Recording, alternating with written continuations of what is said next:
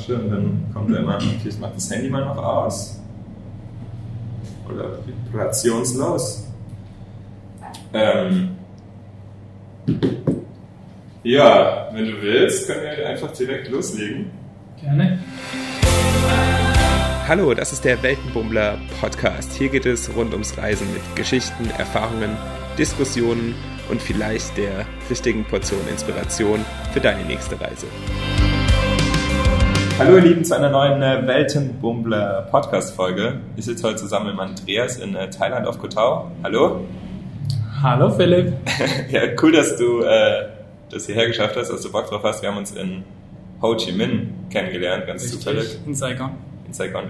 Und äh, da hast du mir schon so ein bisschen erzählt von deiner, äh, wie du überhaupt nach, wie du es nach Asien geschafft hast. Und das fand ich äh, ziemlich cool und vor allem passt es auch super in den Podcast rein, weil wir äh, schon ein paar Mal über so etwas äh, nachhaltigere Reisemöglichkeiten und muss man unbedingt nach äh, Asien fliegen, äh, Sachen gequatscht haben. Und äh, ja, genau das hast du nicht getan, Ja. sondern Sondern, genau, mein Plan war von Anfang an, ähm, möglichst kein Flugzeug zu verwenden. Okay. Oder am besten auch keins zu verwenden, was am Ende nicht 100% geklappt hatte. Aber ich bin eigentlich ganz zufrieden von Berlin bis hierhin nach Koh Tao in Thailand mit drei Flügen.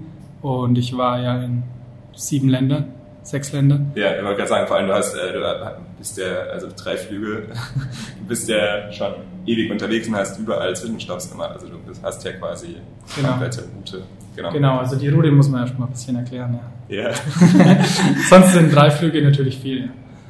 Ähm, ich war halt in, in Russland zuerst, dann in Japan, in Korea, in Vietnam, in Kambodscha, da wo wir uns auch getroffen haben. Stimmt. Haben wir? Haben wir nicht. So verwirrt. Nee, nee, wir haben uns äh, gefühlt. Vietnam. Nee, nee, gefühlt. Nee, da waren wir halt schon, das war nach Vietnam, oder? Ja, ja, genau. genau. Da haben wir schon immer ein bisschen gequatscht und so, ja. Genau. Und jetzt in Thailand. Ja. Ja. Finally. Was hast du, äh, vielleicht kurz, äh, vielleicht stellst du dich kurz noch so ein bisschen mehr vor, äh, was, was hast du, wie kommst du überhaupt zu der Reise, was hast du davor gemacht? Genau, davor war ich sechs Jahre im Berufs Berufsleben, äh, Softwareingenieur, habe für eine bekannte Automobilfirma in Deutschland Software entwickelt für, ja, für die Powertrain-Steuergeräte. Für, für Abgas, äh. Manipulations... Ich habe eigentlich nur Automotoren gemacht. Jetzt bist du geflüchtet. Ja, kann man so sagen. Also mich hat es auf jeden Fall so ein bisschen, ich habe das alles mitbekommen bei uns in der Firma, aber ähm, weil wir auch im VW-Konzern sind. Okay. Aber war alles harmlos und ich war auch nicht betroffen, da ich kein Diesel-Software gemacht habe. ja, okay. Ähm, genau, und dann nach sechs Jahren habe ich mir mal überlegt, ja, so ein bisschen die Luft raus gewesen, die Verantwortung ist immer mehr gestiegen im Beruf und es war einfach mal Zeit für was Neues. Und dann kam mir es so in den Sinn, mal eine Auszeit zu machen. Und ja, dann ging's los. Erste Gespräche mit dem Chef zu führen und das war eigentlich so der entscheidendste Punkt. Ja. Also wenn man sich mal da überwindet, das überhaupt mal auszusprechen, dass man das im Kopf hat. Ja, auf jeden Fall. Das ist ein Und- großer, ja. Und Wie wurde das aufgenommen, so einem größeren Konzern? Ist, äh, War eigentlich relativ gut. Also viele haben schon Verständnis dafür. Heutzutage sieht man sie überall, Ja. dass ähm, Leute viel reisen oder auch mal eine Auszeit machen. Ähm, wir haben auch offiziell so ein Sabbatical-Modell bei Porsche, jetzt kann ich sagen, okay. ähm, was ich nicht genutzt habe, weil ich es einfach, ja, ich wollte es einfach kurzfristig machen und flexibel und es hat genau gepasst in dem Moment. Mein Projekt hat sich gerade aufgelöst und ich wäre in was Neues reingegangen und ich habe die Chance einfach genutzt zu sagen, okay, ich will jetzt nicht ins nächste stressige Ja, ja. Fulltime-Projekt, sondern mache einfach mal, Einfach ein Cut. mal einen Cut und überlege mir in dem Jahr, also ein Jahr lang ist meine Reise. äh, Okay, also du hast äh, will. Sabbat- Sabbatical heißt, du äh, kannst dann auch zurück ins Unternehmen wieder gehen. Oder hast du, oder, oder, genau, also Ja. bei diesem offiziellen Sabbatical ist es ja so, dass du Geld bekommst während der Reise und kannst Ah, auch wieder okay. zurück. Ja. Ähm, dafür musst du halt ansparen. Ja. Da gibt es verschiedene Tabellen, je nachdem, Ah, wie okay, viel du von okay. deinem Gehalt abgibst. Mhm, mhm. Und ich habe es eben so gemacht, dass ich quasi unbezahlt gehe, Ja. weil ich mir einfach über die letzten sechs Jahre was angespart habe. Das ist so eine der Hauptfragen, die, Ja. die mir jeder stellt. Wie machst du das ein Jahr lang äh, reisen? Ja. Ähm, ja, einfach Spaß am Leben und ein bisschen was auf Seite kriegen. Okay, also du hast vorher schon was auf die Seite gelegt und Genau. lebst quasi Ja. von dem. Und ich habe mir halt keine Wohnung gekauft, was halt andere vielleicht mal irgendwann machen oder Ja. habe jetzt auch keine Familie, die mir das alles, ja, die halt viel Geld auch braucht, zum Beispiel meine Familie hat. Oder eine Freundin. Die ich hatte, aber ja, jetzt die letzten Nee. zwei Jahre nicht mehr und von Ja. daher ging es dann irgendwann ja, in meinem Kopf ganz schön rund. Ähm, ja, ich hatte ja auch einen Bruder, der es schon vor mir gemacht hat. Okay, na gut, dann hast du da so ein bisschen Motivation oder. Die haben mit dem Fahrrad gereist, das, bekommen? äh, ja, und dann hat mich schon auch inspiriert und Ja, ja. ja, Ja, mega. Dann äh, von Berlin hast du gesagt, ging es los. genau. Ich war bei meinem Bruder in Berlin und habe dann das erste Flugzeug nach Moskau genommen. Ah, Ähm, ich wollte da auch mit dem Zug fahren. Es war aber relativ teuer ähm, in Europa Nach mit dem Moskau. Zug nach Moskau, wohingegen dann von Moskau nach Vladivostok, also mit der sibirischen Eisenbahn, Mhm. das ist relativ günstig, muss ich sagen. Und äh, war das dann zum ersten Mal in Russland? Ja, erstes Mal in Russland. Ja, erzähl mal, Moskau, wie kann man sich das vorstellen? Wie ist da der, gerade so als Einstieg dann irgendwie? Ja, also viele sind ja so ein bisschen ängstlich gegenüber Moskau eingestellt, sage ich mal jetzt in meinem Umfeld, so Ja, meistens Russland. man halt St. Petersburg ist so der Touri-Ding. Ja, beides. Also Moskau und St. Petersburg Ja. so, ist nicht Russland. Ja, ja. Also das hat Ja. mir jeder gesagt, das sind ja quasi eigene Städte in Russland, die halt sehr reich sind, die auch sehr viel von den Steuern scheinbar bekommen aus dem Osten von Russland. Ähm, ja, das habe ich dann später in der Reise erst gemerkt, dass mir so ein, äh, einheimische Locals dann also so immer so ein bisschen sich beschwert haben darüber, dass die ganzen Investitionen nach Moskau und St. Petersburg gehen. okay. Und das Ja. sieht man dann in Moskau eben auch. Ja, in Moskau sieht man das, es ist wirklich sehr sauber. Du siehst überhaupt keine Betrunkenen, was man sich vorstellen würde. Ja, überall betrunkene Russen in den Straßen rumlungern. Nee, überhaupt nicht. Es ist alles total sauber und ja. Ich war auch ein bisschen erschüttert, dass das Bier dann 6 Euro gekostet hat. Oh mein Gott. Äh, Was? ja, es ist sehr sauber, sehr. Also es ist sehr teuer ist auch. teuer, ja. Ja. Also man kann natürlich auch, man kann auch günstiger gehen, aber ja, so im, im Schnitt ist es nicht vergleichbar mit dem Rest von Russland. Warst du, warst du länger in Moskau oder bist du Ich war eine Woche- in Russland, Okay. äh, in Moskau, ja. Und wie warst du da unter, also wie bist du unterwegs? Bist du im Hostel eher oder ins Hotel oder? Also in, in Moskau kommt man sehr gut mit den, also war ich im Hostel gleich, Ja. gleich mal ins Hostelleben eingestiegen, Ja. eine Kapselhostel das erste Mal in meinem Leben geholt, was natürlich eine coole Erfahrung war und auch, ja, alles, alles überhaupt nicht so schlimm, wie man sich vorstellt. okay. Ähm, war ein gutes Hostel, muss ich sagen, was ich über Booking gefunden habe. Ähm, die Bewertungen waren halt einfach gut. Das war halt so das Erste, auf das ich geachtet Ja, habe, ja, gute ja. Bewertungen.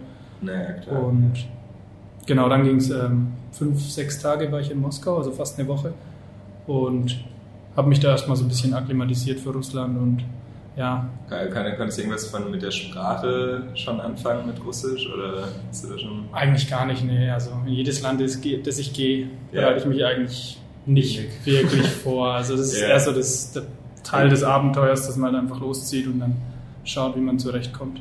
Und in, äh, in Moskau ist vermutlich ist es noch relativ einfach auch mit Englisch oder gar nicht oder? In Moskau geht's mit Englisch, Ja. ja. Würde ich schon sagen, ja. Ich hatte vor allem in den Hostels, wo dann auch Ja, viele gut, Reisende ja. sind, da spricht jeder Englisch, das ist Man auch kein da Problem. Auch auf der Straße kommt man gut zurecht mit Englisch. Ähm, wohingegen im Rest von Russland es dann schon viel anders wird. Ja, ich bin äh, gespannt. Genau, wie geht's denn dann mit der also Transsibirische Eisenbahn? Ist so diese eine der oder die längste Zugstrecke der Welt irgendwie? Ja, 9900 Kilometer bis Okay. Vladivostok. Hast dich doch vorbereitet. Nee, das, das vergesse ich nie, weil es die 10.000 nicht, nicht, leider nicht knackt, aber Ja, ähm, so eine Eselsbrücke. okay, okay. Nee, irgendwas mit 9.900 noch irgendwas zerquetscht. äh, Ja, Und genau, ich habe mich eigentlich von Anfang an entschieden, ich will, will die sibirische Eisenbahn machen und nicht die transmongolische oder mongolische, die dann äh, runter geht nach. also die ist irgendwo eine Abzweigung, oder? genau, in ja. Ulan-Ude kannst du dich quasi dann entscheiden, am Baikalsee, das ist quasi kurz nach Irkutsk. Ähm, da entscheidest du dich dann, ob du in die Mongolei gehst, Ja. bis nach Ulaanbaatar oder bis nach China Aha. oder eben bis Vladivostok, was dann quasi ähm, ja, direkt am Meer liegt und nicht mehr weit nach Japan ist. Ah, okay. Und daher war schon immer das Ziel, ähm, da ich schon mal in China war, hatte ich immer im Hinterkopf, ich will Japan sehen, Mhm. ähm, weil mir auch jeder empfohlen hat, geh nach Japan, Japan ist super. und da habe ich mich gleich von Anfang an entschieden, ähm, die transsibirische Eisenbahn zu nehmen bis Vladivostok. Habe es aber nicht gebucht, muss ich sagen. Also bei Ja. mir war immer nur die nächste Stadt, die ich wusste, okay, die will ich sehen. Das Ticket habe ich mir online gebucht. Muss man auch sagen, das hat sich verändert mittlerweile. Du kannst alles auf Englisch online buchen, Ja, die ganzen transsibirischen Züge. okay. Und ich bin im Sommer gereist, im August, was Hauptsaison ist für die Transsibirische. Und da muss man sagen, dass da die Züge schon aus, ziemlich voll ausgebucht sind. Also da Okay. muss man dann immer schon Aber es hat dann trotzdem, also weil du gerade sagst, das ist ja recht spontan dann immer gebucht. Genau, Und das, trotzdem noch immer. Ja, habe trotzdem noch eigentlich immer einen Zug bekommen. Ich oder musste dann geklettert oder so. nee. ja, manchmal musste ich so ein bisschen mit dem, mit dem Datum ähm, spielen, dass ich halt ein, zwei Tage verschoben habe, weil es halt einfach nur noch sehr teure Züge gab oder sehr teure Okay. Plätze gab, die halt das Dreifache oder Vierfache waren, wo ich einfach nicht bereit war, das zu zahlen. Ja. Aber gut, du hast die Flexibilität ja dir auch ausgesucht, um dann länger in den Orten, wo du dir anschauen wolltest, auch zu bleiben, oder? Genau. Einfach um, ja, so generell meine Reisephilosophie war ja, man, wenn man alles plant, dann kann nichts passieren. Oder dann kann sich ja nichts ergeben. Ja. Und deswegen habe ich eigentlich in, in, nie den, den Zug gebucht, um immer zu schauen, wie gefällt es mir in dieser Stadt. Bin ich wirklich ähm, bereit, jetzt schon weiterzuziehen oder brauche ich vielleicht eine Pause, weil ich vielleicht krank wäre, weil ich vielleicht mich einfach nicht wohlfühle, was auch immer. Ja, ja, ja. Ich wollte das einfach nicht so, so durchbuchen. Ja, dann äh, hat sich denn was ergeben? Ja, das hat sich eigentlich, ähm, ja, muss man ganz witzigerweise sagen, es hat sich gleich am ersten Stopp was Cooles ergeben. Okay. Äh, und zwar war mein Start in, in Moskau und die erste Stadt war Jekaterinburg, ähm, die quasi im südlichen Uralgebirge ist oder ans Uralgebirge ranstreift. Und ja, mein Ziel war immer, ich mache einen Stopp dort, weil ich halt einfach auch mal die Uralberge sehen will, von denen man immer so ein bisschen hört. Das ist so die Grenze zwischen Asien und Europa, so die kontinentale Grenze. Ja. Genau. Und ja, bin da einfach ohne Plan hin. Ähm, und ich glaube, ich bin da zwei Nächte im Zug gewesen und drei Tage. Sowas in der Richtung. Oder waren es, ja, ich, also es waren auf jeden Fall zwei Nächte im Zug. Okay. Also richtig Äh, lang. Von, ja. Von Moskau nach Ekaterinburg. Aber der Zug hält er dann, also hat er dann trotzdem viele Zwischenstopps? Ja, der oder? hat ganz viele Zwischenstopps. Also Okay. das ist wie so eine. Aber sind es dann sehr kurze Zwischenstopps oder wie stellt man sich das vor? Also das da gibt es quasi in jedem Zug hängt so ein Plan, wie Mhm. oft er anhält und wie viele Minuten der Stopp macht. Das ist Ah, alles okay. vorher geplant. Ja. Und es ist nicht so wie in Deutschland, dass die Verspätung Auf haben. gut Glück. Die, nee, nee, nee, die fahren Punkt auf die, auf die Sekunde. Okay. Also in Russland, wenn du da nicht am Zug bist, wenn der um 20 abfährt und du Ja. bist da nicht, auf die, nicht drin, dann fährt er ab, auch ohne dich. Und wir waren eigentlich zu 99 Prozent immer pünktlich an jedem Mhm. Ort und an jedem Stopp. Und man muss sich so vorstellen, da gibt es ganz viele kleine Städte oder auch Dörfer, wo der anhält. Ähm, natürlich nicht in jedem Dorf, Ja, aber alles, ja. was so ein bisschen wichtig ist für die, für die Fortbewegung, hält der Zug an. Das heißt, man hat schon 20, 30 Stopps bestimmt gehabt ähm, Okay. oder mehr, nur von Moskau nach Jekaterinburg. Aber man fährt ja auch über zwei Tage Ja. und von daher ähm, braucht ja, fällt einem das nicht auf. Man liegt in seinem Bett, also jeder hat ein Bett quasi. Mhm. ja. Ist es immer ein Bett oder baut man das um? Oder? Ah, du kannst unten die Betten umbauen, ja. Die kannst du hoch oder einen nimmst du so als Tischecke und den anderen kannst du hochklappen zum Zweier, zwei Sitzplätzen und einen kleinen Tisch an der Seite. Generell muss man sagen, ich war, ich wollte das ganze Erlebnis so authentisch wie möglich haben. Deswegen Ja. habe ich mich dafür entschieden, dritte Klasse zu buchen. Da, wie viel, was gibt's für Klassen? Also es gibt erste Klasse, da bist du quasi mit, also hast du zwei Betten Ja. zu zweit und deinen eigenen Tisch, deinen eigenen Raum, du machst zu. Dann hast Okay. du zweite Klasse, da hast du zwei Betten unten, zwei oben und deinen eigenen Tisch. In einer Kabine. In einer Kabine, Waggon, machst du. Und dritte Klasse ist dann halt äh, 54 Menschen in einem Waggon ohne Ohne irgendwelche, irgendwelche Abtrennung. genau, ohne irgendwelche Abtrennungen und ja, mit allen Russen und allem, ja, richtig Locals bist du dann halt zusammen Ja. und kriegst halt alles mit und Ja, das klingt so, als ob du schon im Zug wahrscheinlich irgendwie irgendwelche interessanten Begegnungen hattest und nicht, eher- also Ja, nach ja. drei Tagen im Gle- bist Genau. du mit den gleichen Leuten, die dann immer. Nee, also da ist es immer so, dass jeder bucht sich quasi sein eigenes Ticket und Mhm. das System findet dann den perfekten Platz. Also es kann sein, dass zum Beispiel Okay. ähm, die Leute neben dir nach einer Stunde aussteigen und dann wieder neu einsteigen, die Ja. dann bis zur Stadt, bis zu Jekaterinburg drin bleiben. Ah, das kannst okay. du nie sagen. Ja, Ja, ja, aber meistens ist es schon so, dass die Leute was Längeres gebucht haben, dass du die dann zwei Tage siehst. Aber das kann man nie sagen. Also ich hatte alles, ich hatte so viele Stories in dem Zug. Aber die erste Story, die ist ganz interessant, weil die führt dann auch da zu meinem, die ändert dann meinen Reiseverlauf auf, auch wesentlich. Ähm, Es war zwar eine Familie mit zwei Kids und der Oma und die waren in, ich glaube, die waren in der Ukraine mit dem Zug äh, auf dieser berüchtigten Insel, Ah, um die okay. so ein bisschen rumgestritten wird. Auf fällt der Name auf der Krim waren die, Ja. genau. Und die sind dann über Moskau, glaube ich, hoch und dann wollten die nach Jekaterinburg. Und mit denen war ich zwei, zwei Tage im Zug und habe so ein bisschen Freundschaft geschlossen. Die Oma konnte auch ein bisschen äh, Englisch. Okay. Und dann waren noch zwei andere coole Leute dabei. Ähm, ja, wir waren halt so ein bisschen so eine Gruppe, die sich dann immer zusammen so Karten gespielt hat. Einfach uns ein bisschen ausgetauscht. Was habt ihr gespielt für ein Kartenspiel? Ich glaube, wir haben UNO gespielt. Ah ja, okay. Ich glaub, aber die, die hat die Ich habe jetzt auf Dura gemacht. Nee, kein Durak. Das kenne ich erst von dir. Ach so. Ja, okay, Ja. sorry. Ähm, das war eigentlich ganz witzig. Also wir haben uns dann immer so ein bisschen näher kennengelernt und dann habe ich irgendwann mal meine Drohne gezeigt und habe so ein bisschen von meiner Reise erzählt, was Ja. ich alles vorhab. Und die Kids waren super begeistert von der Drohne. Die haben wir dann auch mal ausgepackt im Zug und so. Wir- hatten ja ewig Zeit. Du Also, zugeflogen? äh, habe ich mich nicht getraut. Weil, ja, ich wusste nicht ganz, was ich mache. Wenn die dann GPS Gott, dann fliegt sie gegen die Wand. Kind ins Gesicht geflogen. Nee, nee, das habe ich nicht gemacht. Okay. Aber ähm, ja, haben uns dann halt immer mehr kennengelernt und irgendwann äh, haben wir aus, nee, Kontakt haben wir eben nicht ausgetauscht mit, die, mit der Family, mit anderen ja, die ich da kennengelernt habe, aber mit der Family nicht. Und irgendwann ging es halt dann, ja, okay, die Reise ist vorbei, ich steige aus, es war nachts, wir kamen an in Jekaterinburg. Ähm, ich hatte nichts gebucht, kein Hostel, nichts. Mhm. War also erst mal so, oh, neue Stadt, nichts gebucht, jetzt musst du mal schauen, wo du hingehst. Ähm, Internet ging auf der Reise immer nur so in den Dörfern. Also du bist Ja. dann halt irgendwo in der Pampa und Also das, zumindest das Internet ist, dann kann man sich wie bei, in Deutschland beim Zugfahren vorstellen. ja, so ungefähr. Aber es ist viel besser als in Deutschland, weil die Strecken sind halt viel größer. Okay. Das heißt, ähm, ja, wenn, wenn das russische Internetnetz in Deutschland wäre, wäre es wahrscheinlich keine Lücken geben. Ja. Aber dadurch, dass es halt tausende von Kilometern sind, Naja, klar. Dann auch viel unbewohnte ja, Regionen. genau, reißt es halt öfter mal ab. Ähm, und ich war dann irgendwann auch, ich habe dann geschlafen nachts und war dann auch zu faul, das zu buchen und dachte mir, komm, du buchst es einfach, wenn du dort bist. Und ich meine, es geht irgendwie immer. Ja. Und wir sind dann abends um 8, 9 angekommen oder so. Und dann habe ich auch gleich ein Hostel ähm, gefunden, was ziemlich gut war. Es war aber drei Metrostationen weg. Äh, In Jekaterinburg gibt es nur eine Metrolinie, ist eigentlich relativ einfach, obwohl es eine Riesenstadt ist.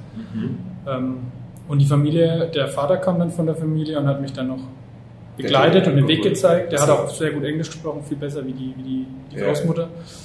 Und ja, wir haben uns dann verabschiedet, war eigentlich alles voll cool. Und ich dachte mir so, schade, ja, wäre gern länger mit denen in Kontakt geblieben. Ja. Und bin dann halt in ein Hostel und dort waren dann nur, also quasi nur russische Studenten, die dann Aha. quasi in dem Hostel gewohnt haben für ihr Studium. Dauerhaft. Ja, quasi. Okay. Also die waren da alle so voll so eine, eine Gruppe.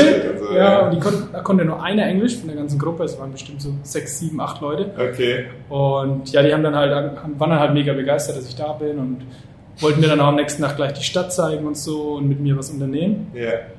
Aber ähm, genau, dann hat das Telefon eben ge geklingelt und ich dachte so, ja, sie meinten so, ja, es wäre für mich. Und ich dachte so, es weiß doch überhaupt keiner, dass ich hier bin. Okay. Nicht mal meine Familie wusste, wo ich bin in dem Ja, Moment, ja. weil ich halt es nicht geplant habe, wo ich hingehe, in, Ja. das Hostel. Und dann, mein, dann bin ich so ans Telefon und dann war halt Sergej dran und meinte, ähm, ja, dass er halt jetzt jedes Hostel angerufen hat in? Katalumbo, um mich halt wiederzufinden und wollte mir halt mitteilen, dass sie mich gerne einladen würden äh, ins Uralgebirge, wo sie halt wohnen, was so 200 Kilometer weg ist. Und bei ihnen halt ein paar Tage mit wohnen und sie zeigen mir dann das quasi das Uralgebirge. Okay. Und ich dachte so, äh, ich habe schon Pläne für morgen, wartet mal kurz, ich muss alles wieder, alles wieder umplanen. Ja. Und so hat dann halt alles angefangen, dass ich dann erstmal das ganze Sightseeing, was wir geplant hatten, schon mit den, mit den Ja, ganzen ja. Locals da dann wieder gecancelt habe und meinte, ja, okay, es war gerade Wochenende, es war gerade Ja, okay. Freitagabend, gut das gepasst, heißt, es wäre halt perfekt, wenn ich dann am nächsten Tag gleich zu denen komme. Und die haben mir dann auch gleich einen Zug gezeigt, einen Schnellzug äh, von Siemens, witzigerweise, ein deutscher Zug, der da Okay. hoch zu dem gefahren ist, der ganz neu war. Ähm, da konnte man dann irgendwie so für 1,80 Euro 200 Kilometer Ja. Schnellzug fahren, was mega günstig war. Und dann bin ich am nächsten Tag da hochgefahren zu denen. Ah, wie geil allein. Also keine Ahnung, warum ihr das verkackt habt, den Kontakt auszutauschen, aber dass die dann doch so Bock hatten, dich dann da einzuladen, dass sie dann irgendwie alle Hostels abtelefonieren. So. Ja, die haben das dann irgendwann realisiert und äh, der Vater Ja. war auch sehr interessiert an Englisch üben, Ah, sprechen, okay, was auch okay. immer und auch meine Story zu hören. Ähm, die waren auch allgemein sehr interessiert, noch mal nach Europa zu gehen, Ja. das mal zu sehen. Von daher war das für die Nee, ja, klar, voll. mega interessant und für mich genauso. Also Und ich meine, okay, wie war das denn? Du bist, hast, bist in so einem Schnellzug, aber du wusstest ja nicht, wo du dann wirklich da landest, oder?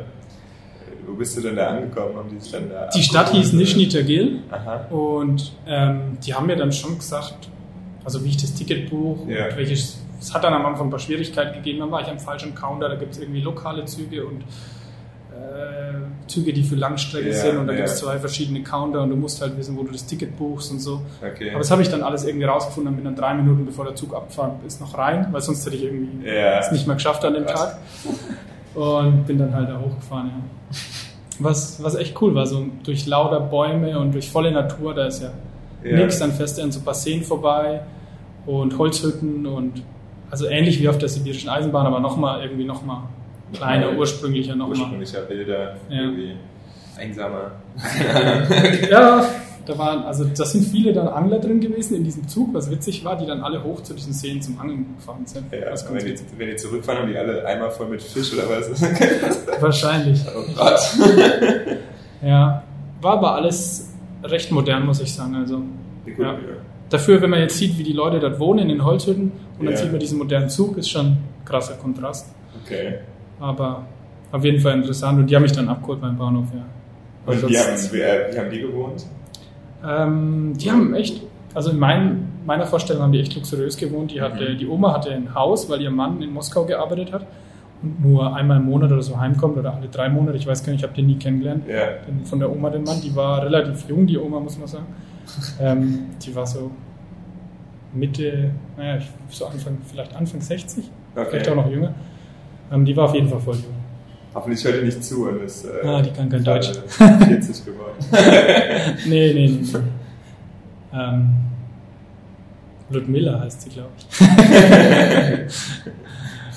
ähm, ja, auf jeden Fall haben mich die abgeholt und ich glaube, in der ganzen Stadt gab es keinen einzigen, einzigen Europäer oder keinen einzigen, der Englisch sprechen, wahrscheinlich schon, aber wir waren dann witzigerweise auf einem Fest am Samstag mit denen. Das war quasi so wie bei uns Kirchweih, Stadtfest. Das war riesig. Die ganze Stadt. Also ich, ich würde so ein Kirchweih oder Kerwas sagen, bei uns, Ja. bei mir daheim, wo ich herkomme. Das Oberfranken, aber Ortsfest. ja, bei denen war das halt St- Stadtfest und das ist halt das Fest in Russland, wo dann alle hingehen. Das ist das Okay. größte Fest mit Feuerwerk, mit Rummelplatz und allem. Ja, wie groß war die Stadt? Wie ist es Das ist eine ziemlich, so eine Mittelstadt mit ziemlich viel Kohleindustrie, Metallindustrie. Und ich glaube, die haben so 100.000 Einwohner gehabt. Okay. Ah, also nicht so klein für deutsche Verhältnisse eigentlich, aber auch nicht mega riesig. Ja, ja, ja. Aber auf jeden Fall interessant, weil in der Größe hast du, siehst du halt alles so ein bisschen dieses Großstadtleben, aber auch irgendwie so dieses Dorfleben so ein bisschen. In was für einer Landschaft lag das dann? War das, wenn weil du schon sagst, es geht dann so Richtung Gebirge? Oder? Ja, das, also diese südlichen Uralgebirge sind ziemlich flach und weitläufig. Und die Landschaft dort war ziemlich ähm, Seen, viele Wälder und so. Ja, malerische Landschaft. Malerisch. Sehr, sehr, sehr, also sehr, nicht flach, aber nicht, auch nicht Ja. steil. Also weißt schon so. Und wenn du sagst, und dann, dann hast du dort dann auch, also war eine, weil du hast gesagt, es ist wenig Tourismus eigentlich dort. Ja, ich glaube gar kein Tourismus Ja. da. Das ist. Ich hatte so das Gefühl, auf diesem Dorffest, da haben alle Leute irgendwie dann nach mir gefragt und dann haben die auf Russisch übersetzt, was Okay. ich hier mache und warum ich Ja. hier bin. Und manche haben dann auch, also viele haben dann auch Fotos machen wollen. Und es man hat sich so ein bisschen wie so, ja, so ein bisschen prominent gefühlt, aber das ist man irgendwann gewohnt, wenn man reist in solche Gegenden. ja, ja, cool. Äh, verrückt. Äh, wie lange warst du dann dort bei der Familie? Ich war dann drei Nächte dort und wir waren dann, ah, ich, wir waren dann eben auf diesem berüchtigten einem hohen Berg, ähm, der dann in den Uralgebirge, die dann so eine Sicht veröffentlicht. Ich habe da auch coole Drohnenbilder gemacht mit meiner Drohne. ja. Kann man auf meinem Instagram sehen.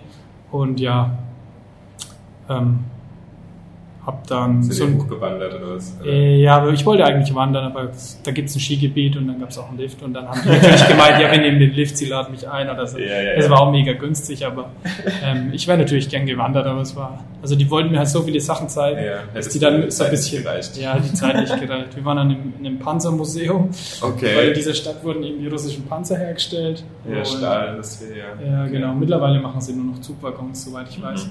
Aber sie haben halt die ganzen Panzer noch da, was ziemlich beeindruckend war. Ich habe es auch noch nie gesehen, aber ja, Ja. die Kinder waren natürlich begeistert. Die sind dann in den Panzern rumgeklettert. Und ähm, dann waren wir noch in so einem Tierpark. Aha. Also was gab's da? Typisch russisch, ich weiß gar nicht. Es gab Husky-Hunde. Ah, Richtig okay. schön. Ähm, ganz viele Huskies, aber auch alle möglichen Vögel. Bisons, Ja. irgend sowas. Ja. Ja, ja. Ja. Ähm, was haben wir noch gemacht? Wir sind in den Wald gelaufen, äh, haben so Quellen angeschaut, die da aus dem natursprünglich aus dem Boden Ja. rauskommen. haben davon getrunken. Ah, mit Wodka nachgespült. ja.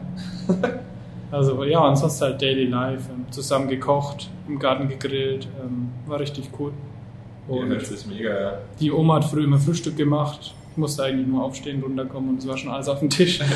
und ja, um mich herum waren halt, sie hatten zwei Kids, mit denen ich im Zug war, einen kleinen und ja, Family Life halt. War schon richtig die, cool. Die, hast, die waren wahrscheinlich auch begeistert und äh, irgendwie rumtoben oder sowas. Keine Ja, ja, mit denen hat man immer Spaß gehabt. Und nachdem ich die Drohne ausgepackt habe, ähm, ging es natürlich rund. Where's this from? Ah, ah, it's from the move. Ja, von the other side. The plates removed? Yeah, yeah. Okay. No, no, no, no, no, no, no. Not the cat. Bad cat. No bad. Bad cat. Oh, she hates you. She just wants to be inside.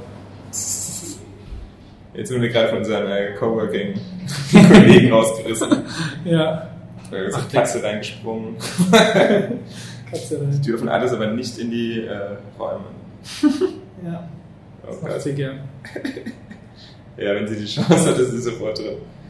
Ähm, ja, Ja, wir sind noch in Jekaterinburg. du bist von dort. Bist du dann wieder zurück Dann bin ich runter wieder in die Stadt, also in zu Richtung. deiner Studentengruppe? Genau, dann bin ich dann wieder ins Hostel nach Ja, den drei. Tagen und habe mir dann auch die Stadt angeschaut, was richtig cool war, richtig moderne Stadt. Meiner Meinung nach ziemlich westlich orientiert, also sehr offen, Ja, ganz viele Hochhäuser und ja, viele Studenten, viele coole Leute. Und was man wissen muss, in Russland gibt es ein Gesetz, was Trinken in der, auf den Straßen verboten macht. ja. Also nur noch an, nur noch an öffentlichen, also nur noch an Pubs quasi, die da, also Restaurants darfst du Bier trinken, aber Ja. nicht quasi draußen sitzen. Wurde- Wurden die Bierpreise dann günstiger? Außer von Moskau. Ja, auf jeden Fall. Also viel günstiger. Okay. Ähm, Und wenn man es im Supermarkt kauft, auch noch sehr Ja, günstig. okay.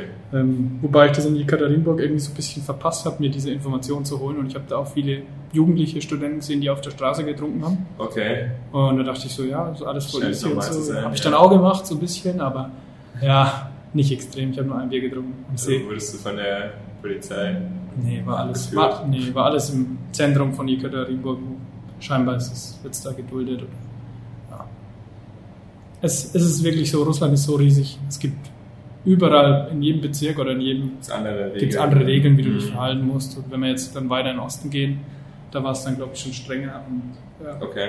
das ist auch noch mal ein bisschen anders. Wobei ich jetzt sagen muss, in Nizhny Tagil, da wo ich war, quasi in dieser kleinen Stadt mit 100.000 Einwohnern, da war eine relativ hohe Kriminalitätsrate. Okay. Und die, bei der Familie, die ich war, die haben auch gemeint, die haben noch eine Wohnung. Der Vater hatte noch eine Wohnung und da wird täglich randaliert und die Wände bespült. Und die haben drei Schlösser und die können auch nichts machen, weil die Jugendlichen sind halt, oder was auch immer, ob die jetzt jugendlich sind oder nicht, die sind halt betrunken.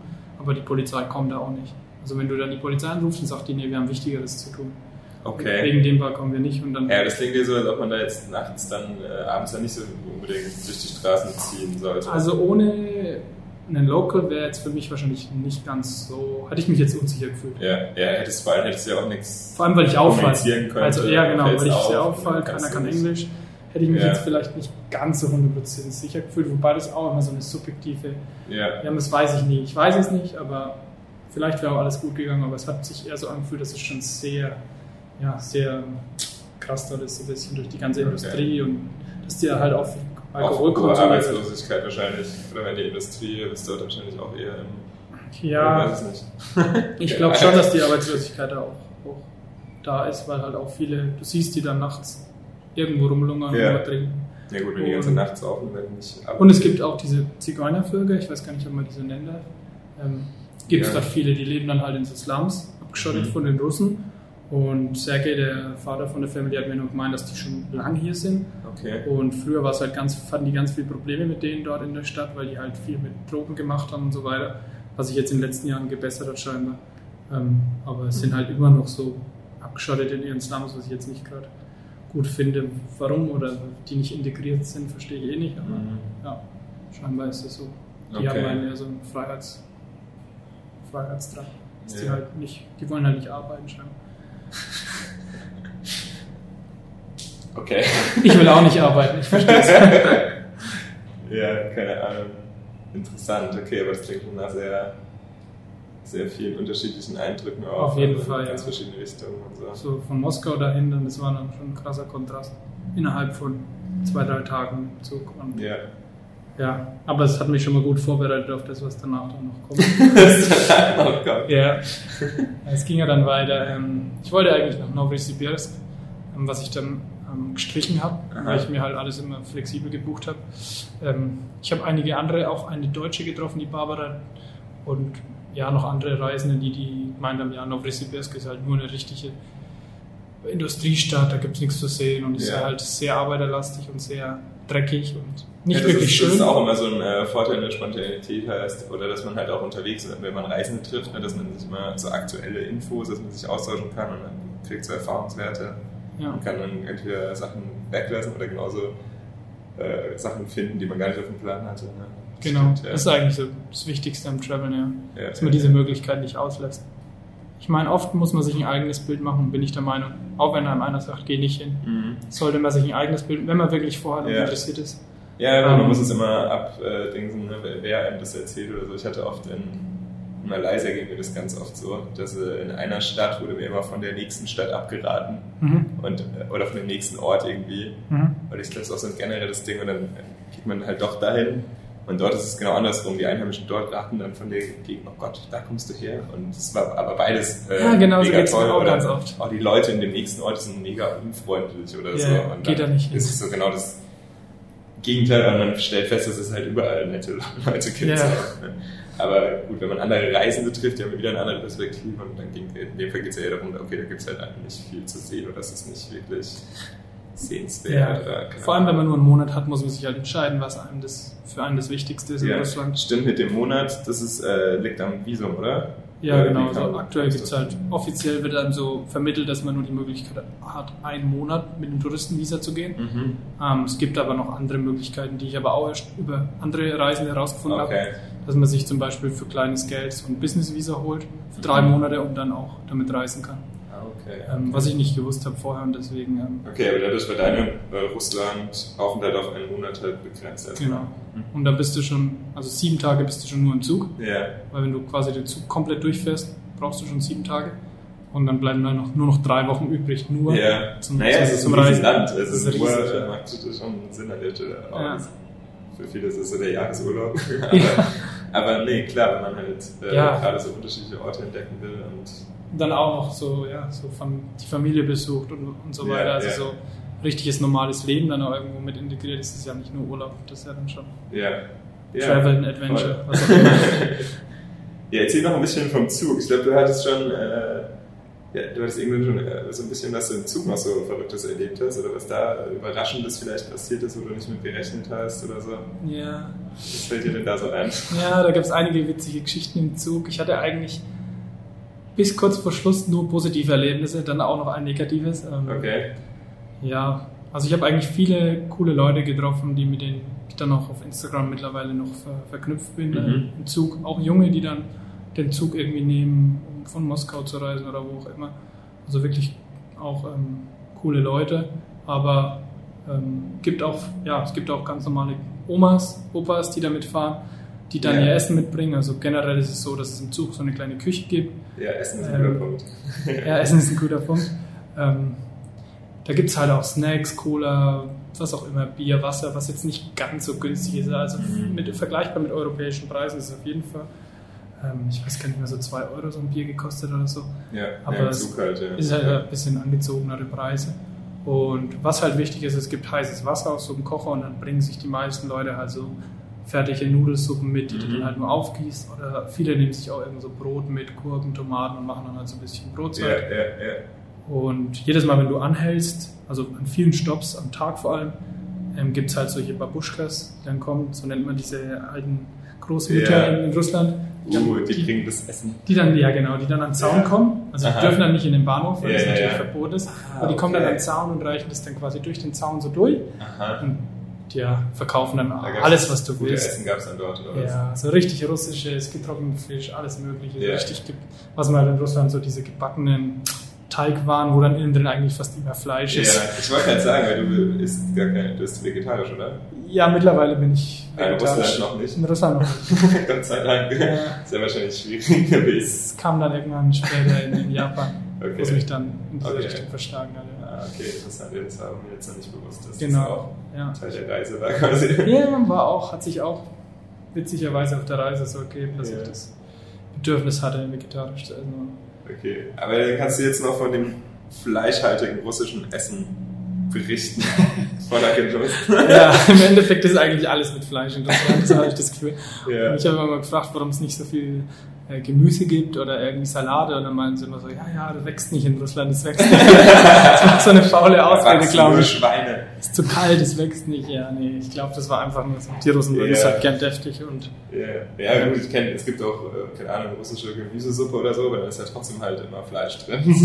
So, oder keine Ahnung, Kohl, Rouladen oder irgendwas. ja, Das ist trotzdem Fleisch. ja so das Gefühl hatte ich auch. In allem war Fleisch. Aber genau, das war halt immer so ein bisschen dieser Alltag im Zug. Du bist halt, du hast dich quasi nicht extrem verpflegen müssen. Du konntest immer aussteigen, konntest dir da wieder was kaufen für die, zum Frühstück, für die Nacht. Also der Zug hat ja, immer längere Stopps gemacht, zweimal am Tag, so bis zu einer Stunde. Ja. Manchmal war es nur eine halbe Stunde. Da konntest du halt gut mal raus und die Beine ein bisschen ja, ja, und einfach mal. Teilweise hast du auch schon aus dem Bahnhof rausgekonnt aha. und konntest dir dann so einen kleinen Einblick von der Stadt dort verschaffen, was immer ganz cool, war.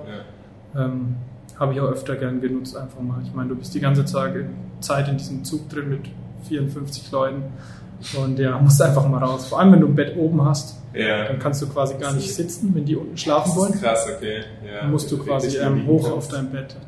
Ja. Da gibt es halt auch Leute, die schlafen dann eigentlich die ganze Zeit. Also.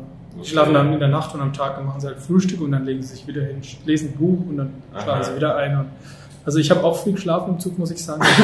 mein ganzes Schlafdefizit der letzten Jahre war ein bisschen aufgebessert und wie ich dann raus bin, habe ich mich echt Der letzten Jahre. ja, wenn das funktionieren würde, so richtig ist. ja, so richtig funktioniert es nicht. Aber ich war auf jeden Fall gut ausgeschlafen noch im Zug. Okay. Ja, okay, wenn man gut schlafen kann, passt das ja auf jeden Fall. Ja, der schaukelt immer so ein bisschen Ja, aber, durch die aber gut, ich meine, du redest schon von einem Alltag im Zug, äh, gewöhnt man sich wahrscheinlich dann auch dran.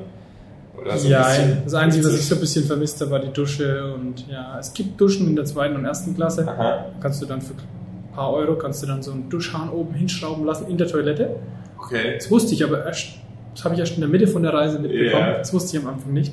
Das Und- irgendwann die Leute jetzt immer, warum duschst du denn nicht mehr? Nee, nee, da duscht Also, keiner. was, es gibt Duschen? da duscht keiner. Das ist viel zu teuer für die Russen. ja, okay, okay. Das ist wirklich so für, für Touristen oder Europäer. Und das gibt es Ja. auch nur in den neuen Waggons. Das heißt, es kommt immer darauf an, welchen Zug du erwischt, neue oder alte Waggons. Und die neueren Ja. haben dann die Dusch, die alten nicht. Und deswegen hatte ich es teilweise sogar in der dritten Klasse, wo ich es nicht wusste, da hatten sie es. Okay, Aber ich habe es halt nicht gewusst. Ja. Zu spät für den beziehungsweise. Rückweg. Genau. Und dann wollte ich es machen auf der letzten Etappe Ja. nach Vladivostok und da gab es dann nicht mehr. wieder. Aber naja, ist auch eine Erfahrung. Hier, meine, erzähl mal noch was zu unserem hier äh, Klischee, was du ganz am Anfang angesprochen hast, hier, dass die, äh, du hast erwartet, dass äh, die ganzen Straßen voll betrunkene. ja, ja, so- also was man halt Was ist denn so mit dem äh, Alkoholkonsum im Zug?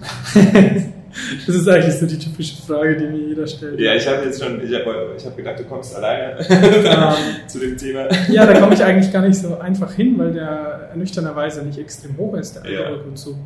Also es gibt schon einige, die sich dann so, so ein Bierchen mitnehmen, aber es ist alles sehr zivilisiert, viele Ja. Families, viele Hast, Omas. ist du nicht was von äh, Polizisten oder? Ja, ja, das kommt noch. Aha, ah, okay, okay, ich nehme, okay, Entschuldigung, ich habe Genau. nichts gesagt. Also generell muss man sagen, dass der Zug eigentlich total zivilisiert ist. Ja.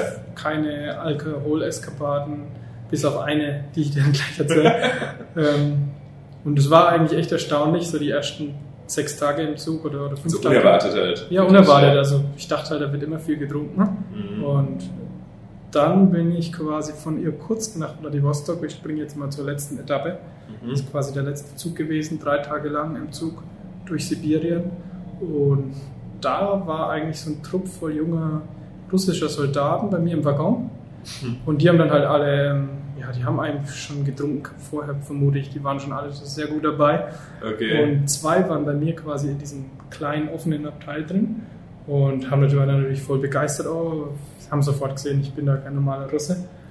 Und dann haben sie erst mal gefragt, wo ich herkomme. Und Deutschland heißt ja Germania in Russland. Okay. Und die haben dann halt die ganze Zeit nur Germania, Germania, bla bla bla. Fanden Ja. das halt mega lustig, dass ich aus Deutschland bin und wollten dann auch mit mir trinken. Und ja, das war sehr grenzwertig, weil die Schaffnerin dann zu mir kam und meinte, ja, ich soll auf keinen Fall mit denen trinken und hat mir nur so Stoppsignale gesendet. Ich meine, normalerweise können die Schaffnerin Englisch, Ja. aber es gibt immer wieder den Fall, dass man nur eine im ganzen Zug Englisch spricht. Die Okay. läuft dann mal durch, die spricht ein bisschen Englisch mit Ja, dir, ja, ja, ob es ja. dir gut geht. Und die noch Ah, ja, okay. quasi jeder Waggon. cool. Ja, ist schon ganz cool, dass du mal eine hast, die Englisch Ja, spricht. nö, das sind so, ja, okay. Aber dann, dann kam halt diese russische, die für meinen Waggon zuständig Mhm. war, die konnte kein Wort Englisch, Ja, die ja. dann nur so Stoppsignale signalisiert, geh da nicht hin zu denen, trink nicht mit denen und ich hatte dann echt irgendwie so Angst, was wollen die von mir? Äh, Es war irgendwie so, die waren auch nicht ganz so freundlich zu mir, muss ich sagen, die waren so ein bisschen, die haben mich so ein bisschen veräppelt die ganze Zeit und Aha. gelacht und so und ich dachte mir so, hm, lachen ist jetzt gut. mit mir oder ja, mit über mir mich? oder über mich, Ne? es So. war eher so über mich, aber ich habe dann auch immer versucht, sie anzusprechen auf Englisch und so richtig, ähm, ja, sie ein bisschen abzubringen von ihrem Lachen, weil es Aha. war halt sehr kindisch. Aber es hat schlecht geklappt. Ich glaube, die waren einfach schon zu betrunken. Ja, ja, ja. Ja, okay, okay. Du bist Genau. im falschen Moment in die Krone eingestiegen wahrscheinlich. Ja, und dann bin ich halt in mein Bett oben hoch und habe mich halt schlafen gelegt. Dann sind sie wieder gekommen, haben mich angetippt und haben gemeint, ich soll doch jetzt mit ihnen vorkommen. Dann habe ich gemeint, nee, nee, nee, ich schlafe jetzt. Und das haben sie dann Ja, auch akzeptiert. Okay. Ja, das haben sie dann auf wunderliche Weise akzeptiert, nachdem ich ihnen gesagt habe. Ich. Viele haben gemeint, ich hätte hin sollen, es wäre witzig geworden. Man Hätte- weiß es nicht. Ja, na gut. Aber wenn, wenn, wenn dich dann die Schaffnerin schon so leicht panisch irgendwie versucht hat, Ja, das, das hat mich halt so verwirrt, ja. Diese- Sie war so richtig böse, auf keinen Fall dahin und hat mich so voll ernst Okay. angeschaut und so und so. Und dann habe ich es halt einfach sein lassen. Ja, naja, da muss man auf sein Bauchgefühl oder sein Ding. Da Genau. man Einfach mal nachfolgen. Ne? Das Ich, kann ich immer empfehlen. Mein Bauchgefühl hat mir gesagt. Gute Nacht. Gute Nacht. Ja, fair enough. Okay. Sorry. Alles gut, alles gut. Ähm, ja, Okay. das war die Geschichte mit diesen ja, ja, russischen ja, Soldaten. Da, da, Ähm, die habe ich dir schon mal so ein bisschen angeteasert hatte. Das war schon eins der Erlebnisse, wo ich gesagt habe, da habe ich mich vielleicht nicht mehr 100% wohl gefühlt, aber. Ist sonst generell, ähm, auch bei deinen Stops oder so, was, was, was hast du noch so für Begegnungen, die hängen geblieben sind oder wo du denkst, mh, äh, krass, äh, oder, oder auch kulturell, ich meine, du hast jetzt schon von so modernen Städten erzählt. ja, genau. Es war halt Sachen, die dich. Was ganz wichtig war auf jeden Fall Baikalsee, was auch eins meiner Mhm. großen Ziele war in Russland, quasi der größte See der Welt äh, nach Volumen gemessen. Okay. Also der ist 1500 Meter tief und hat auch eine große Fläche, so wie ein kleines Meer. Mhm. Und soll sehr beeindruckend, also war sehr beeindruckend, aber für viele Russen ist es nur ein Traum. Also die wollen da mal hin, aber haben es selber noch nicht gesehen. Okay, das heißt, du hast im Zug oft darüber mit, über die Träume mit denen geredet. Ich habe das schon in Deutschland gewusst, dass ich dahin will, weil das Ja, schon, ja. also je nachdem, wie du dich informierst über die transsibirische Eisenbahn, ist das eigentlich einer der Hauptstops, Okay. warum viele Leute das machen. Ähm, und auf, auf der Reise natürlich haben viele, mit denen ich gesprochen habe, gesagt, oh ja, du gehst am Baikalsee, wow, Vater Baikal, so wird er bei den Russen genannt. Okay. Ähm, ist auf jeden Fall ein Wunschziel von allen Russen, da mal hinzugehen, das kennt jeder. Ja, ja. Und genau, die Stadt, die da neben dem Baikalsee ist, heißt Irkutsk. Aha. Und da bin ich dann hin. Äh, Da gibt es relativ coole Traveler-Hostel, auch ein, auch ein Hostel, das heißt Beatles, glaube ich, wenn ich mich noch erinnern kann. Ähm, kann ich jedem empfehlen, der mal nach Irkutsk geht. Das soll eins der besten der Welt sein, wenn nicht, ich glaube Platz zwei haben sie immer gesagt, aber ich Mhm. weiß nicht. Es war auf jeden Fall sehr cool und sehr ähm, authentisch und atmosphärisch sehr gut eingerichtet. Ähm, Gab es auch immer Musik. Und, ja. Und das ist dann, äh, die Stadt ist dann direkt am See? Oder? Nee, die ist nicht direkt am, Ste äh, am See. Ich glaube, dahin zu fahren ist relativ abenteuerlich. Das war mit dem Bus, den ich Okay. dann gebucht habe, ähm, weil ich eben auf die Insel Olchon wollte. Also Ähm, der See ist noch ein Stück weg von Genau, der von- Zugstrecke, von der Stadt und so. wie Genau, du hältst mit der Zugstrecke direkt in Irkutsk, also Ja. mit dem Zug direkt in Irkutsk an. Und der Baikalsee ist dann ziemlich nah dran. Also du kannst dann an dem Fluss, der rein oder raus fließt, ich vergesse es immer, weil eigentlich fließen ah, nur ein Fluss fließt raus aus dem Baikalsee. Ja. Alle anderen fließen rein, soweit ich weiß. Und genau, dann kannst du da in zwei Stunden hinkommen zum See. Oder Mhm. Also Aber gut, ist schon noch ein, naja gut, ja, okay, ist schon noch, ich hätte jetzt gesagt, schon noch ein Stück weg, zwei Stunden. Ist schon noch ein Stück weg, Das aber ist- das ist ja, die ja. Stadt, wo man dann quasi von da raus der Ausgangspunkt für die ganzen. Das heißt aber am Baikalsee direkt, äh, es ist da gar keine Station. Dann gar Ah, da gibt es ja noch mehrere Stops, wenn du weiterfährst. Irkutsk Ja. ist quasi das erste. Aha. Und dann gibt es eine alte und eine neue Strecke. eine ist quasi direkt am See entlang. Das ist dann für die Touris, die dann diese teure transsibirische Eisenbahn erste Klasse buchen. Die fahren dann direkt auf der alten Strecke entlang. Direkt Also am See. der, der Zug fährt dann anders. Ja, der fährt dann anders. Das ist quasi so eine alte Eisenbahnstrecke, die sie halt nur noch für touristische Zwecke benutzen. Genau. Mhm. Und der offizielle Zug fährt ein bisschen weiter hinten, wobei ich sagen muss, ich bin trotzdem ganz viel am See entlang gefahren. Später, wo ich den dann genommen habe, nach Ulan-Ude, das ist quasi die zweite Stadt am Baikalsee, Mhm. auf der anderen Seite. Da habe ich nochmal einen Stopp gemacht, weil ich eben Probleme hatte mit der Verbindung. Bin da nochmal eine Nacht geblieben Ah, okay. Und habe dann noch im Ulan-Ude auch noch mitbekommen, was auch ganz witzig war, weil ich da meine erste Couchsurfing-Experience hatte. Aha. Äh, das habe ich, das hab ich dann erst in Russland auf angefangen, Ja. ähm, auf Tipps von anderen Reisenden. Ich hatte meine erste Couchsurfing-Experience quasi schon in Ekaterinburg, Ja. wo mich die Family eingeladen hat, Ja, ja, was gut, natürlich ohne die App war, Ohne, ohne, ohne Couchsurfing. Ähm, aber da hat mich dann Kumpel, den ich dort kennengelernt habe, drauf ein Reference geschrieben, weil ich ihm diese Story ihm erzählt habe und meinte, ja, du wärst doch super geeignet für Couchsurfing. Sag mal, das ist ja unfassbar. ich hab's eigentlich schon auf Komplett unprofessionell. Ja, ich weiß auch nicht. Ist es dringend? nee, nee, ist nicht, kann nicht dringend sein. Ist es Klopapier aus? ja, das ist auf jeden Fall in Deutschland, ein deutscher Anruf. Deutscher Anruf. Hast du noch Klopapier?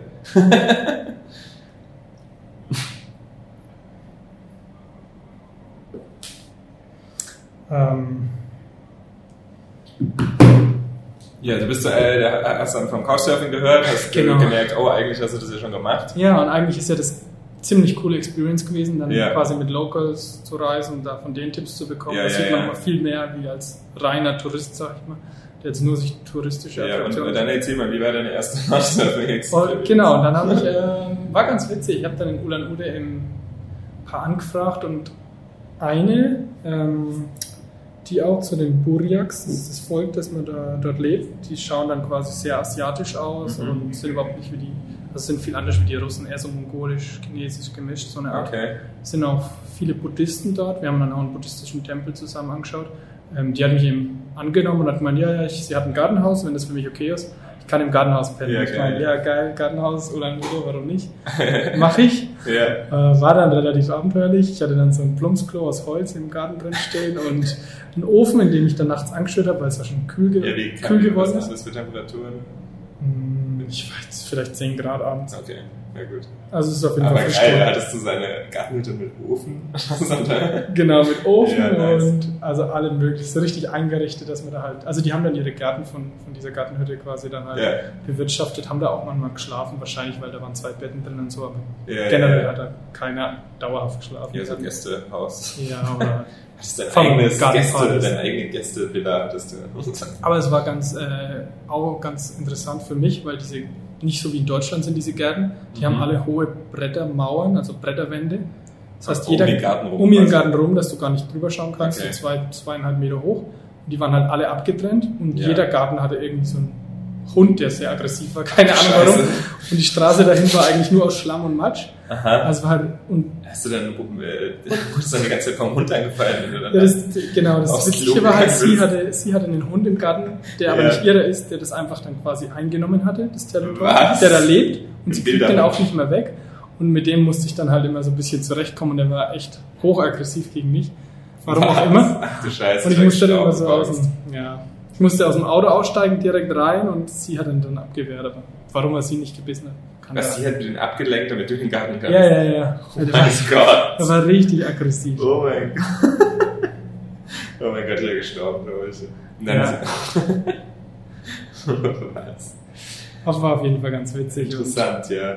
ja, es war, sie hatte ein Auto und genau, sie lebt jetzt auch, sie ist nach Moskau gezogen mittlerweile, die Mhm. liebe Tascha. Dascha. Dascha, ja. Dascha heißt sie. Ähm, und war ganz witzig, weil wir eben diesen buddhistischen Tempel angeschaut haben. Und ich war da in diesem Gartenhaus, ich habe da kein Essen gehabt und nichts. Und sie hat mit, halt, mit mir eigentlich mich überall hingefahren zum Mhm. Essen und dann wieder ins Gartenhaus und so. Das war halt quasi mein. Wie so ein bisschen wie so eine kleine Gefängnishütte jetzt mit dem Wachhund außen. ja. Gut, ich weiß, doch, da gab es sogar zwei Supermärkte in dieser. Also es war wie so eine Gartenhausviertel und da gab es sogar was zu kaufen, aber mit dem Hund weiß ich nicht, ob ich da Ach raus. so, aber das heißt, das, das, der Garten war nicht direkt bei ihrem Haus oder so, sondern irgendwo anders. Genau, das war so ein Viertel, So. wo alle dann ihre Gärten Ja, ja, hatten, ja. außerhalb. Oh mein Gott. Dann so ein Hütchen Das da. ist schon sehr abgefahren. Ja, das war schon sehr abgefahren. Aber es war, wie gesagt, nur eine Nacht, Ah, okay, ja, weil ich halt dann den Ja, nächsten okay. Zug wieder gebucht hatte ähm, nach Vladivostok. ja, aber voll cool. War auf jeden Fall eine coole Experience und danach habe ich hier Couchsurfing immer wieder, Ja. immer wieder probiert mal jetzt. Hat auch immer wieder super geklappt. Oder hast du noch russische Couchsurfing? Nee, das war eigentlich die einzige. Achso. Also die einzige, weil ich war dann mit der Zeit schon ziemlich eng dran. Also ich Ja. war dann quasi im letzten Stopp Ulan-Ude vor Vladivostok. Das war dann nochmal drei Nächte bis Vladivostok. Mhm. Und das war eigentlich das längste, was ich je im Zug war. Ich glaube dreieinhalb Tage oder so. Ja. in der Richtung. Also war richtig lang. Das zieht sich hinten dann in Sibirien nochmal die Strecke. Einige Tau, 3000 Kilometer. Ja, wenn du die Sachen buchst, weil du jetzt schon erzählt hast mit den verschiedenen Klassen, aber auch mit den verschiedenen Betten oben, unten, hat man Mhm. dann da Einfluss drauf? Genau. Das hatte ich natürlich am Anfang keine Ahnung, was Ja. gut ist, wo schlecht ist. Ja, gut. Nachdem ja, ich eben nicht schlafen konnte, weil meine Füße in den Flur reingehängt haben. Äh, hau mal ein paar Tipps raus, wenn jetzt jemand. Ja, ich würde auf jeden Fall empfehlen, ähm, bucht euch ein Bett immer unten, Mhm. ähm, quasi Damit da, wo auch sitzen kann, oder? genau, damit du auch sitzen kannst Ja. und du bestimmst auch selber, ob du sitzt oder liegst, Ja. weil sonst macht das jemand anders. Ja, ja. Du musst halt betteln gehen, aber dich hier mit hinsetzen lässt. Wenn er gerade schläft, ist halt ein bisschen blöde Blöd, Situation. Ähm, und bucht auf jeden Fall, ähm, wenn ihr dritte Klasse macht, bucht nie. Ähm, es gibt quasi zwei, zwei Betten, die sind parallel zum Gang und die anderen sind quasi quer zum Gang. Mhm. Und das ist, bucht auf jeden Fall nicht die, die quasi am, am Gang sind. Die quasi die, Die sind parallel zum Gang. die parallel zum Gang Die sind. sollte man nicht buchen. Nee, die ja, okay, sondern die, ja, okay. vor allem wenn ihr groß seid, also ich bin 1,85 groß, Mhm. dann kommt mal, da sind da zwei Bretter und dann Ja. bist du halt eingeschränkt, dann kannst du dich nicht mehr ausstrecken. Wohingegen die oben auf der anderen Seite dann auch äh, nicht zu empfehlen sind, weil wenn du dich da ausstreckst, hängen die Füße halt in den Gang rein. Machen sie unten auch, aber unten ist einfach das Beste und Ja. ist auch ein bisschen teurer, muss man sagen. Also das sieht Ah, da eigentlich macht logisch. der Klasse. Aber wie, kann, kannst du was zu den Preisunterschieden sagen, auch zur zweiten Klasse, wenn man jetzt vielleicht. Oh ja, es ist so ungefähr. Ich habe das Gefühl, sogar dritte Klasse ist halb so teuer wie zweite. Okay. Und erste Klasse ist nochmal doppelt so Die teuer erste wie Klasse ist dann, glaube ich, hier mit roten Plüschsesseln und so. Nee, das ist dann dieser Zahnzug, von dem ich Ach, das gibt's auch noch. Ach so, das ist dann diese Touri. Das ist dann dieser Touri-Zug. ah, okay. Den habe ich okay, aber nie okay. gemacht. Ich fahre quasi mit den ganz normalen öffentlichen Ja, russischen okay, jetzt Zügen. verstehe ich, ja. Ja. Ah, okay, das heißt, es gibt nochmal einen ganz eigenen Zug, der Ja, dann wirklich. äh, So ganz nach Oldschool mit so Ja. Plüschsessel und Restaurant und Ah. Schickimicki da rumfährt, der dann mega teuer ist. Ich weiß gar nicht, was der kostet. Wahrscheinlich Ja. 10.000 Euro für die ganze Strecke. Und ich habe Ah, wahrscheinlich okay. 400 gebraucht oder so. Für meine ganzen Tickets, wenn überhaupt. Ich Okay. müsste es mal ausrechnen, aber es, Ja, aber wenn du sagst unter 400 Euro, das ist ja schon. also je nachdem, wie Das viel überlegt für du. sieben Tage Zug fahren. Ja, du musst halt im Voraus buchen. Ja. Und dritte Klasse kannst du natürlich auch nochmal richtig viel sparen. Und dann kannst du den Preis natürlich, je nachdem, wie lange du die Strecken buchst, umso länger, umso günstiger. Mhm. Also umso mehr Stops du machst, umso teurer wird es natürlich. Macht Sinn irgendwo, so. weil die die Betten neu beziehen müssen. Ja, gut, ja klar, weil, es dann auch, ne, dann ist vielleicht eher mal was leer oder so, wenn du so Lücken hast. So. Genau. Gedöns. Ja, voll gut, ich hab mega Bock. ja, jetzt ist der mega voll. äh, du bist angekommen am Meer, hast du gesagt. Genau, in Vladivostok, das ist Ja. dann diese Hafenstadt, direkt am es da? japanischen, wie auch immer, Pazifischen Meer. Ähm, Das ist wahrscheinlich das russische Meer.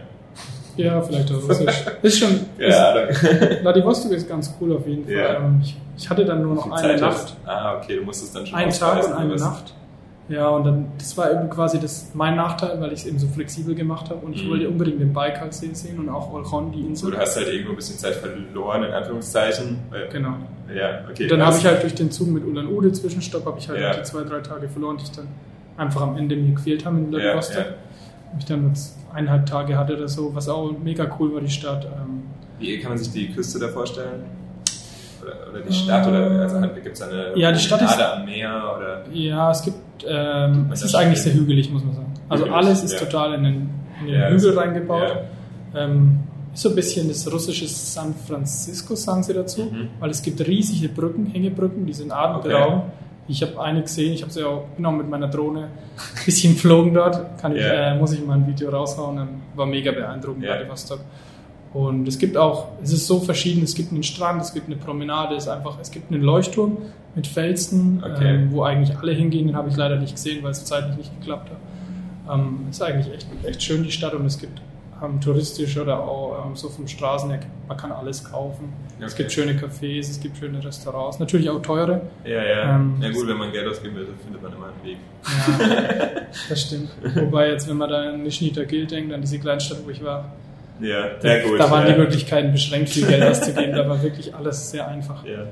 Wie war so, äh, oder kannst du irgendwie zusammenfassen, so deine, also du bist ja diese ganze Strecke durch Russland, wie sich das so, oder was hat sich am meisten verändert? Du hast schon gesagt, die Leute sind andere, Ja, andere Äh, Völker, andere Völker, ja. schauen anders aus. genau.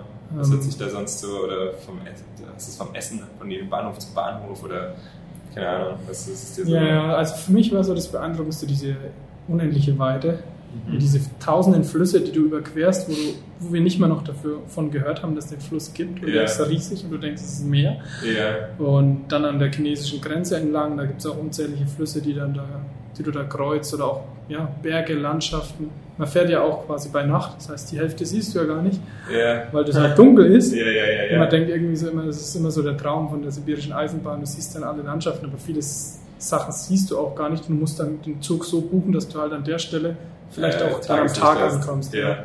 Oh Gott, Und ja. Ich hatte da schon Glück, dass wir ein, einige der größten Flüsse dann bei Tag überquert haben. Mhm. Ähm, aber es ist unendlich weit und die Landschaft ändert sich immer wieder und du würdest am liebsten viel mehr Stops machen. Also wenn du die Okay. Reise magst, plan dir Dieses so viel Zeit an. auf jeden Fall. Ja, kann, wenn, wenn, du, wenn du so viel Zeit hast zum Reisen, plan Ja. drei Monate ein. Aber wer hatte schon, also wer hat schon mal drei Monate Urlaub? Da Mhm. musst du schon so eine Reise machen wie wir zwei. Ja, schauen wir mal. Also wie gesagt, ich hatte es schon öfters so im Hinterkopf, aber es ist das erste Mal, dass ich so auch so ausführlich davon höre und so. Mhm. Und äh, klingt schon sehr.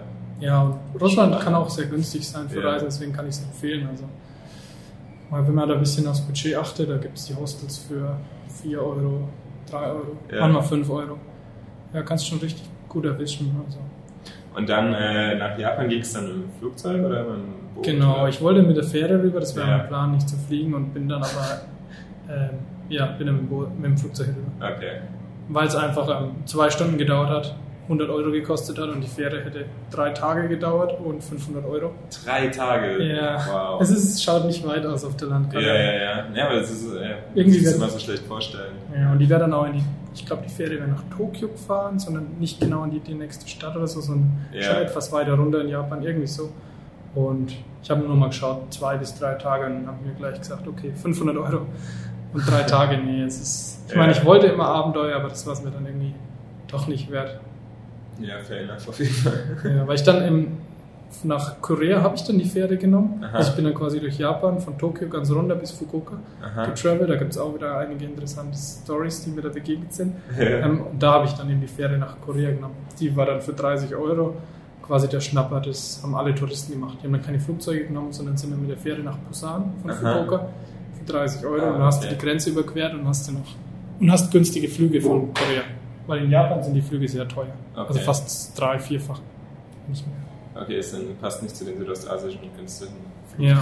Nee, Japan ist auch nicht ja, Generell. ist Ja. generell teuer. Ja, ich, äh, ähm, ich hatte eh schon, ich war, du hast, äh, also als wir uns kennengelernt haben, warst du ja noch dem Motorrad unterwegs. Äh, Mhm. Das hat, hat mich auch schon sehr fasziniert hier mit äh, Vietnam und Kambodscha, wo du immer mit deinem Motorrad unterwegs warst. Ja, ja. Ähm, das heißt, da wäre auf jeden Fall Luft äh, für eine weitere äh, Aufnahme, würde ich sagen. ja gern. Also Können wir auf jeden Fall Mir nochmal. macht es auf jeden Fall Spaß und das ist auch ein gutes Medium, mich so mal ein bisschen, ja, meine Reise so ein bisschen Ja. loszuwerden, Ja, selber auch. von der Seele zu reden. Genau. Aber die Therapiestunde, Weltenbummler, Reisetherapie oder so.